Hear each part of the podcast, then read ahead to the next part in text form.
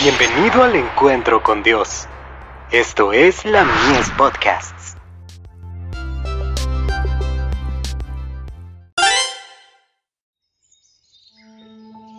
La maravillosa gracia de Dios. El símbolo del pacto. Y dijo Dios, esta es la señal del pacto que yo establezco entre mí, y vosotros y todo ser viviente que está con vosotros por siglos perpetuos, mi arco he puesto en las nubes, el cual será por señal del pacto entre mí y la tierra. Génesis 9, versos 12 y 13. Qué compasión para el hombre errante colocar en las nubes el hermoso arco multicolor como señal del pacto del gran Dios con el hombre.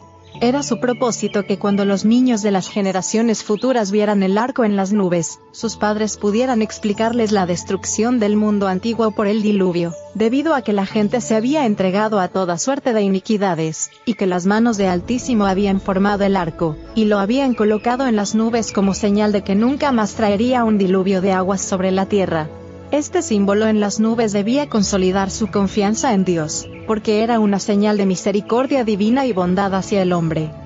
Se dice que hay un arco iris en el cielo circundando el trono, como asimismo sobre la cabeza de Cristo, como un símbolo de la misericordia de Dios que circunda la tierra. Cuando el hombre provoca la ira de Dios debido a su gran maldad, Cristo, el intercesor del hombre, ruega por él y señala el arco en la nube como evidencia de la gran misericordia de Dios, y de su compasión por el hombre sujeto a error. Dones espirituales. Tomo 3. Páginas 74 y 75. Los ángeles se regocijan al contemplar esta preciosa señal del amor de Dios al hombre.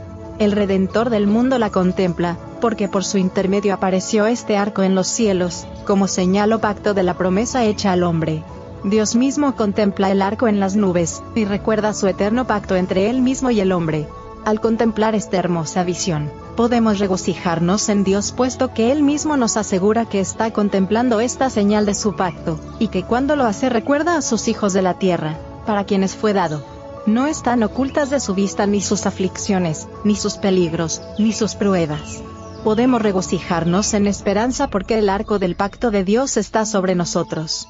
Nunca olvidará a los hijos de su preocupación. Comentario bíblico adventista.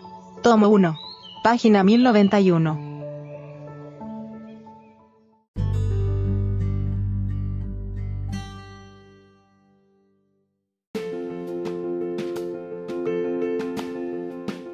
Visítanos en www.ministeriolamies.org para más contenido. Dios te bendiga.